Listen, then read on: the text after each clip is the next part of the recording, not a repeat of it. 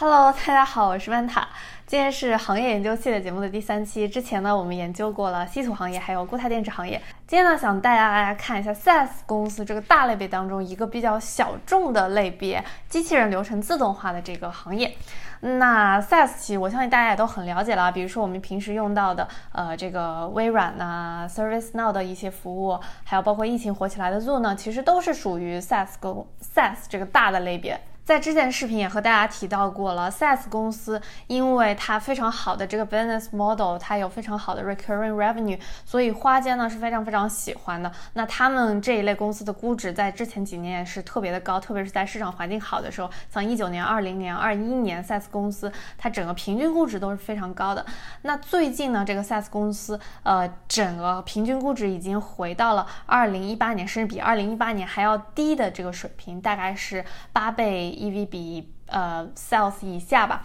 那所以呢，Meta 就想来看一下，是不是有些公司已经出现一个比较好的买点，是不是可能会有一些长期好的机会？当然，这些公司短期他们的股价可能还会随着财报继续波动，但是呢，也不妨碍我先来看一下这个行业啊，为了以后做好准备。同时呢，根据 ServiceNow 最新一季度的财报，也就是 Q1 的财报，他说这些大的 enterprise 就是大的这些企业，他们在 SaaS 上的支出，整个 IT spending 其实还是非常的强劲的。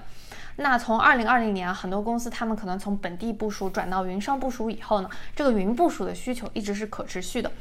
还有一点比较重要的理由呢，就是 SaaS 公司其实可以帮助这些大的 enterprise 更好的降本增效，特别是在现在宏观环境不好的情况下，那一些公司如果他们想要削减支出，嗯，提高自己的盈利能力啊，他们第一个会去削减的不一定是这些公司的 IT spending，那越来越多公司呢，他们可能会选择通过削减一些人员上的支出，嗯。甚至是增加软件支出，因为这些软软件服务啊，往往能给这些公司提供一个更高的 ROI，也就是投资回报率。那虽然短期啊，公司说我今年可能在这些软件上花了更多的钱，但是因为它投资回报率高，其次它的投资回报期限更短，那长期来说呢，是为这些公司省下更多的钱的。那本期视频呢是由 Arc Seven 赞助的，Arc Seven 平台呢可以让大家像买股票一样投资房地产，那操作相对简单，也没有门槛。相比于传统房地产投资呢，可能动辄我们需要十几万美金的首付，在 Arc Seven 呢，每股最低只要几块钱。对于下不去手自己买投资房，但又担心把闲钱放在这样的市场环境下会贬值的小伙伴来说呢，Arc Seven 呢给大家提供了一种抗通胀的新思路。Arc Seven 呢有专业的团队选择并且管理新房源。每处房产的租住状态以及运营等信息呢，也都是公开可以查到的。买下的呢都是长期增值潜力大，并且可以带来稳定现金流的高质量房产。Arc Seven 的会员呢就可以躺平做房东，每月的租金也会轻松到手。那大家现在通过 Manta 的专属链接注册成为 Arc Seven 的 Insider 呢，投资自己喜欢的房产，还可以获得最高价值三百美元的奖励。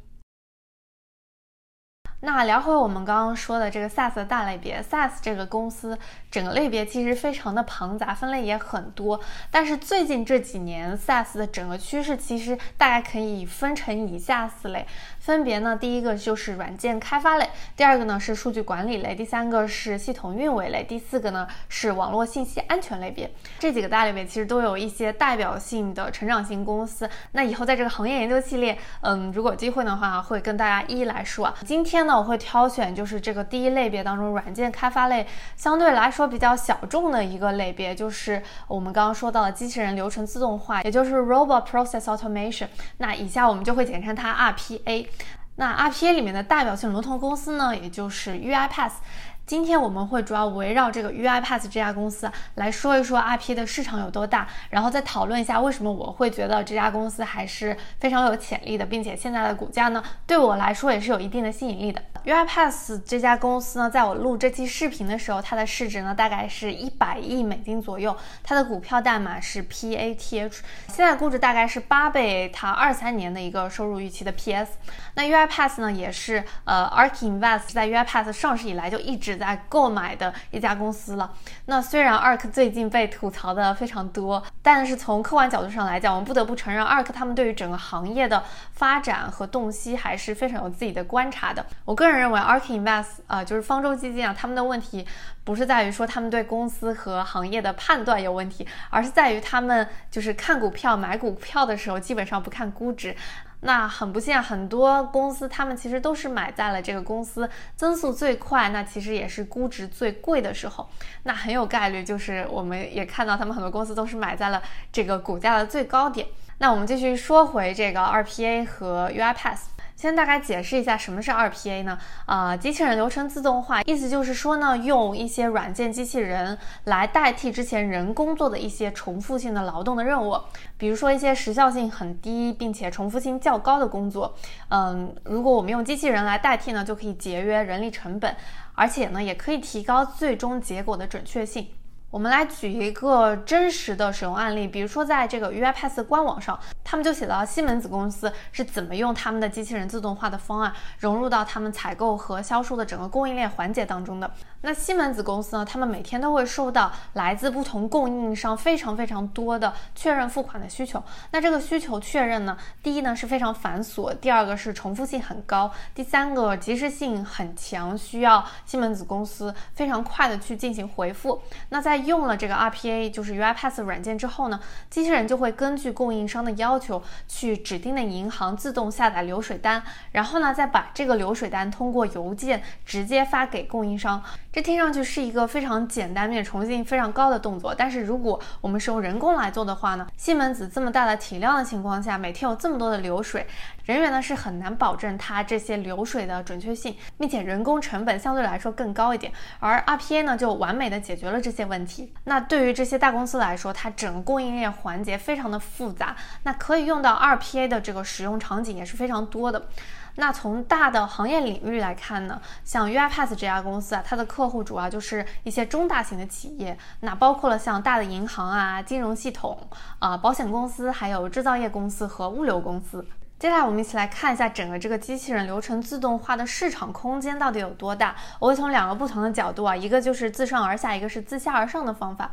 那第一个就是从 top down 来看，根据 Gartner 统计呢，二零二一年企业应用软件占比全球公司 IT 支出的百分之十四。花了六百 billion 左右，那其中 RPA 的支出呢，只有两个 billion 左右，就仅仅占这些企业应用软件支出的百分之零点三。所以，如果我们粗略假设这些企业他们会花更多的钱，像在 RPA 这样的，嗯，为企业降本增效的软件支出上，我们可以假设说，比如说他现在是花百分之零点三，以后会花百分之一的支出。那根据 Garner 预测呢，二零二三年七百五十一 billion 的应用软件支出预期，那可能到到那个时候，RPA 的市场空间就有七点五 billion 左右。那现在 UiPath 它二零二一年的收入大概只有八百九十二 million，所以离这个七点五的支出预期还有很大的增长空间。那第二点呢，我们可以来看一下 UiPath 这家公司的财报，从一个 bottom up，就是自下而上的角度来看一下它的增长空间还有多少。如果我们观察 UiPath 它的收入构成呢，截止到它最新发布的二零二一年第四季度的财报，它一共呢有。一万零一百个客户，那其中就包括了百分之六十五的世界五百强企业，还有百分之八十的世界前十强的企业。然后这些客户当中，大概有一千五百个客户是年经常性收入，也就是 ARR 是大于十万美金的。那这些客户只有百分之一点五左右的客户是 ARR 大于一百万美金的。所以这个中间的空间跨度又都非常大了。根据我做的一些调查，还有我访问的之前在 UiPath 工作过的员工呢，他们说可能有的公司，可能有的客户一开始签的单就是几百 K 的这种订单，但是未来呢，他们发现，在公司当中可以用到 RPA，可以用到这些机器人的使用场景越来越多，他们未来在 UiPath 上的花费就会越来越高，可能会涨到几个 million 以上。所以现在 UiPath 每位客户的平均 ARR 大概是。六万四千多美元，那和他前十大客户的平均 ARR 四十万美元之间还有很大的差距，所以仅仅从他已获得客户当中，这些客户的增长潜力就已经是非常高了。我们从另外一个数据，也就是 UiPath Net Retention Rate 高达百分之一百四十五，也可以看出来它的顾客留存是非常非常好的。看完它的市场空间了，接下来我们就来看一下 RPA 这个整个大类别当中，下面有什么公司也在做类似的事情。那专门做 RPA 的公司除了 UiPath，还有像 Blue Prism，还有 Automation Anywhere 这两家。但是根据 Gartner 他的研究报告呢，二零二零年 UiPath 的市占率在整个 RPA 市场呢已经达到了百分之三十五。那第二名的 Automation Anywhere 的市占率是百分之二十，第三名的 Blue Prism 的市占率是百分之十十二。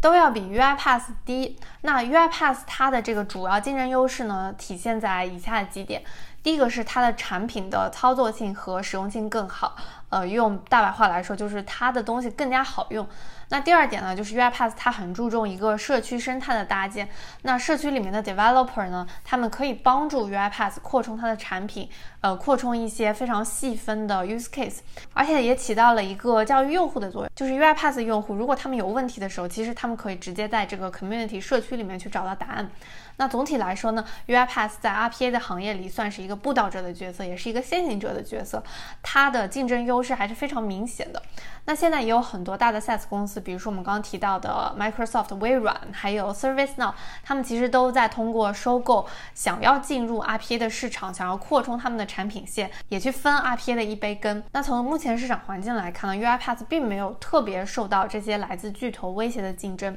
但未来这个除了 RPA，包括整个 workflow 的 automation，这整个一个大的赛道，比如包括了像 API 管理啊，呃，通过人工智能做一些流程挖掘啊，这些都是各大公司他们想要去争抢的一个赛道或者领域吧。所以未来，嗯，UiPath 怎么在这个整个工作流程，就是 Total Workflow Automation 的赛道上做一个更好的布局，怎么去对抗这些巨头的竞争，我觉得也会是它面临的一个比较大的风险。那接下来我们再从几个 SaaS 比较重要的指标来看一下 UiPath 的财务情况。那它比较好的数据呢，一个就是它二零二一年的 ARR 增速非常好，它二零二一年的 ARR 呢是九百二十五 million，增速高达百分之七十二，嗯，上一季季度的财报也超出了预期。那它目前的估值其实只有十二倍 ARR 左右，这个估值放在一级市场都是非常非常便宜的。那第二呢，就是它 NRR 维持一直都是维持在高位，第四季度它披露的 NRR 呢，呃，就是 Net Retention Rate 是百分之一百四十五。那第三点就是它客户的增速也非常好。第四季度他们披露的客户呢，有一万零一百，呃，同比增长了百分之二十七，环比增长了百分之五。那在 UiPath 发了第四季度的财报以后呢，它的股价其实下跌了非常多的，主要呢是以下的几个原因，我可以跟大家来总结一下。二零二二年呢，管理层预计他们的 ARR 会增长百分之三十，和之前整个市场预计的百分之三十八下降了很多。那第二点呢，就是他们盈利能力预期的下降。也就是他们的 operating margin，二零二一年这个 operating margin 是百分之八，而二零二二年的预期呢只有百分之零点七了。那主要的原因也就是我们刚刚提到它的 sales expense 的增加。那第三点是欧洲的政治地缘因素影响，大概整个欧洲他们有一些大的 deal 的流失，可能会影响到他们收入的百分之二。那第四点是他们在第四季度财报当中披露，他们 CRO 即将离职，未来会有一个微软的高管来替代。呃，总结一下，UiPath 它刚上市的时候呢，也算是一个比较火爆的股票了。那它现在的股价呢，也比 IPO 的时候便宜了非常多。在 RPA 这个领域呢，UiPath 属于绝对的龙头，公司未来的增长潜力也是非常大的。但是它未来可能面临的风险呢，一呢是主要来自巨头，还有其他一些 RPA 公司的同位竞争的压力。第二呢，近期的一个短期的风险就是成长股的一个估值和股价的波动。估值呢是一个相对数，现在市场环境不好那，所有公司的估值都会受到一个打压，所以在这种情况下，如果再碰上 UiPath 它之前第四季度财报那样，公司的增速收入增速放缓，那就会迎来一个股价的暴跌。那在它上季财报之后，现在这个股价，我认为其实总体来说长期估值还是相对合理的。但是短期这个价格是不是会继续跌呢？那完全取决于这家公司它未来增速，还有市场环境对成长股估值的一个看法。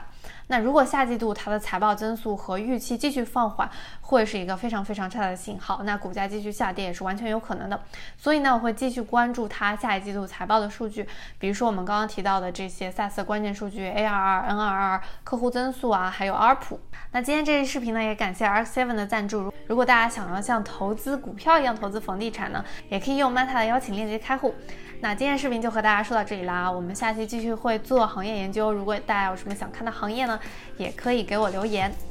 拜拜。